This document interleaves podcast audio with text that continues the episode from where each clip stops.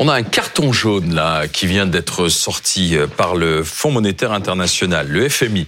Il demande à la France d'arrêter le quoi qu'il en coûte en 2023, d'assainir les finances. Ça va donc être le thème de notre discussion avec ce soir l'ancienne ministre Roselyne Bachelot. Bonsoir Roselyne. Salut les garçons.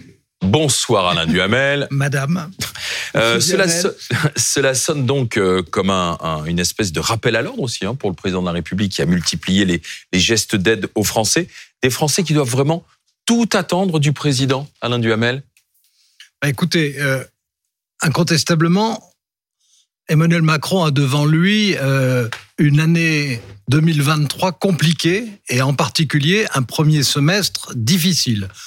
Là, le FMI vient de dire que, euh, en gros, euh, le quoi qu'il en coûte, il faut l'arrêter. Bon, honnêtement, avant, il était pour.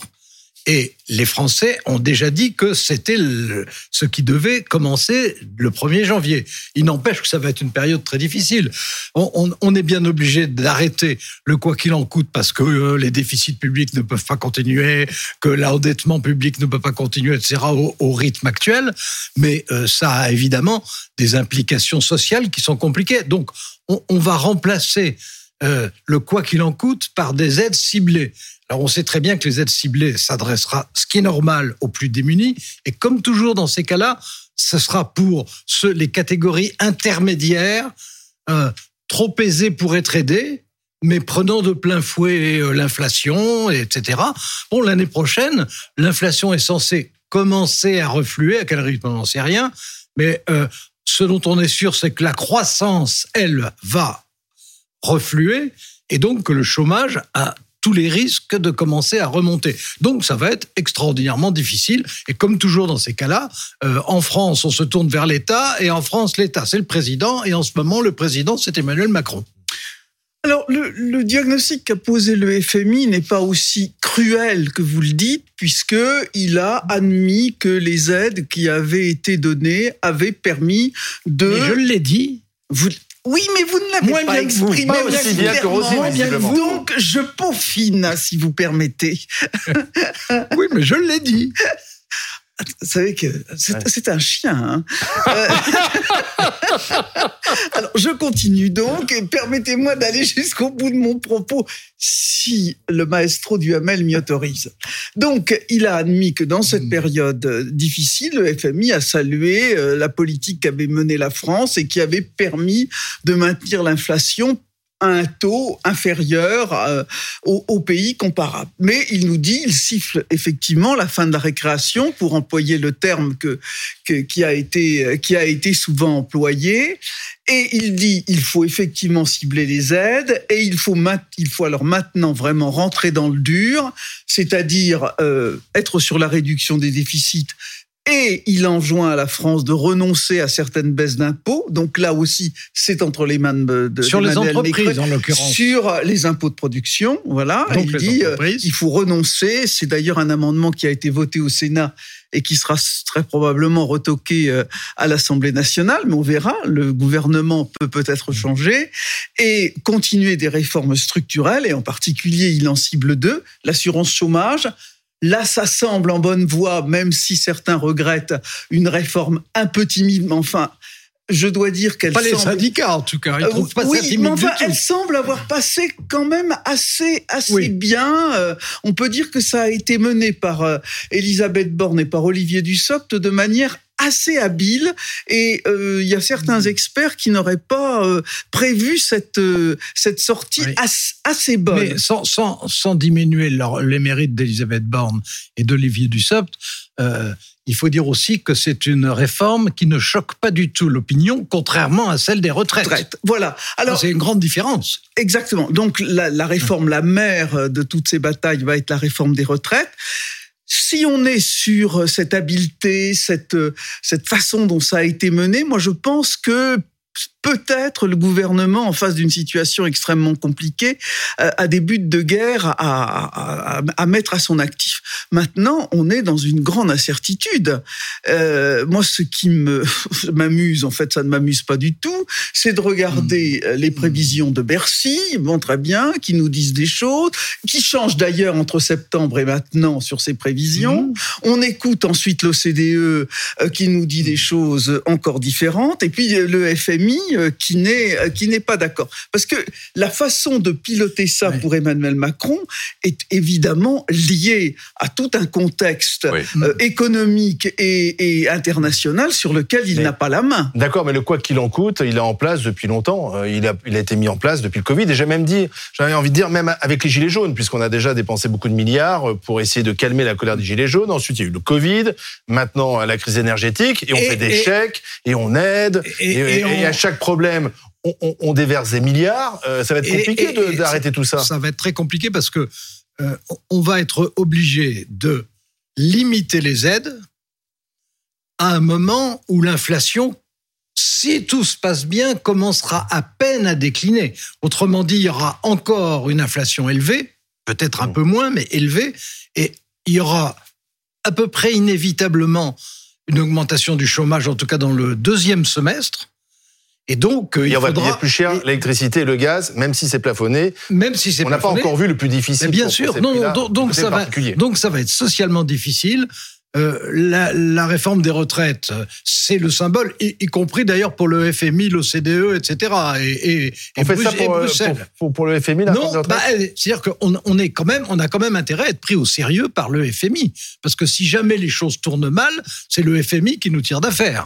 Donc, mmh. euh, il s'agit pas de dire euh, parlez toujours, nous on s'en fiche. Ça n'est pas vrai. Si la, les la, choses la tournent mal, attendez, attendez, parce que dites si les choses tournent mal, c'est le FMI qui doit nous tirer d'affaire. Bah, oui, enfin, pour... la France, on a, on a quand même des structures suffisantes. C'est pas la Grèce. Voilà, est... Non, mais oui, attendez, le FMI, le FMI, il est là pour ça. Oui, c'est une espèce de gendarme aussi. Oui, euh, non, mais je veux dire, quand, donc, il faut lui donner des gars. Non, mais ce que je voulais vous dire, et ce que je voulais dire à Roselyne Bachelot, bien surtout. entendu, surtout, surtout. Et je pourrais mais, répondre dès que j'aurai une minute pour mais, prendre la parole. Mais euh, ce, que, ce que je voulais vous dire, c'est que ça va être une période extraordinairement délicate, puisqu'il y aura à la fois une inflation peut-être déclinante lentement, mais persistante, qu'il y aura inévitablement euh, une baisse de la croissance, elle est, elle est, prévue, elle est annoncée, et que quand il y a une baisse de la croissance, en général, oui, il, faut, il, y a une augmentation du chômage. Il faut une donc, donc piloter tout ça avec la réforme des retraites. Je ne dis pas qu'il ne faut pas la faire. Je pense même le contraire. Je pense qu'il faut la faire. Mais disons que ça va être. Est-ce que je vais pouvoir en placer Non, mais j'ai fini. Ouais, Rosine, Rosine Bachelot va répondre. bon, bah, alors vous, saurez pas, vous ne saurez pas la. Si, d'une si, il y aura une conclusion. Allez-y. Non, mais c'est sûr qu'il faut un pilotage fin, puisque le pic d'un d'inflation, il est prévu à peu près pour la fin de l'année, mais on ne sait pas du tout la décroissance de cette inflation. Est-ce qu'elle va être assez ramassée sur le début de l'année ou au contraire, comme certains prévisionnistes le disent, c'est aller jusqu'en 2024 Parce qu'évidemment, euh, le pilotage est extrêmement différent sur les réformes structurelles selon que la, la, la décroissance de l'inflation, mais il ne faut pas se faire d'illusions. Les questions structurantes, structurelles qui sont à l'origine de l'inflation vont perdurer, c'est-à-dire un prix élevé même s'il y a une légère décrue des prix de, de, de l'énergie, là, structurellement, quand on regarde les années à venir, le prix de l'énergie va faire que l'inflation ne redescendra pas au taux où, où elle était à, à et elle restera à 2 et même Donc on va mettre des boucliers, on va, on va faire des chèques aux Français euh... Il va, il va, falloir, il va falloir certainement euh, faire en sorte que dans cette stratégie où il y aura du chômage, comme vous l'avez dit, et euh, le fait qu'il y a un certain nombre de ménages qui vont être en grande difficulté, il faudra des aides effectivement euh, super ciblées. Oui, mais, mais il y a des dans un pays très endetté. Oui. Et dans un pays très endetté, mais oui, vous non, avez tout à fait raison. Mais ça, Donc là, c'est pour nos petits-enfants qu'on est en train de avec creuser de l'inflation, un pays très endetté, c'est c'est pas une trop mauvaise chose hein, pour, euh, pour mais c'est la dette à venir qui va nous poser un problème. Bah oui. Donc pour nos petits-enfants. Oui, non, non, ben ça, euh, on le sait. Je veux dire, le, le taux d'endettement français, euh, c'est, ce sont les générations suivantes qui vont être chargées de le régler.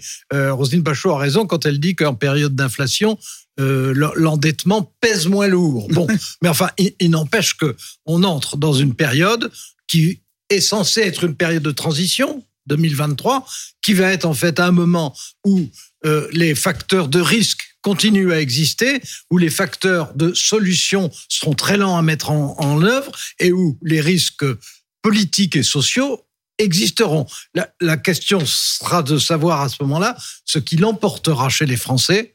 Je parle du premier semestre 2023. Est-ce que ça sera les peurs liées à l'Ukraine, l'inflation, le chômage, etc. Ou est-ce que ça sera la fureur, euh, comme ça s'était passé par exemple quand on avait fait la réforme de 95 déjà euh, franchement, Non, là, on toute peut pas le dire à l'avance. Et la question ukrainienne reste posée. Vous sortez, Oui, mais- le- le- vous sortez d'avoir entendu un certain Ça, nombre d'experts. Et c'est vrai, on le sait que les facteurs de guerre, la guerre est en soi un facteur inflationniste. On l'a vu chaque Ah, fois oui. qu'il y avait des Ah, conflits. oui, et ça, on, Avec un élément important, un président qui n'aura rien à briguer euh, à la fin de ce, de Mais ce ça, ça, quinquennat. ça peut être Ça, sa chance, un d'accord. Ça peut il être pourrait un faire preuve de avantage, courage, hein. Justement, il peut très bien se dire à ce moment-là, il faut jouer le tout pour le tout à pour le pays. Oui, mais Oui. il y a des gens autour de Mais lui qui ont beaucoup à perdre. Ah bon Ah, ça veut dire quoi? Bah, Qu'il C'est-à-dire ne que pousse pas à être courageux, à réformer, quitte à Bah, être impopulaire Évidemment, tous les candidats putatifs à l'élection présidentielle, Ils sont dans le ils vont pas déjà. pousser euh, Emmanuel Macron. Ah, mais je- ça dépend.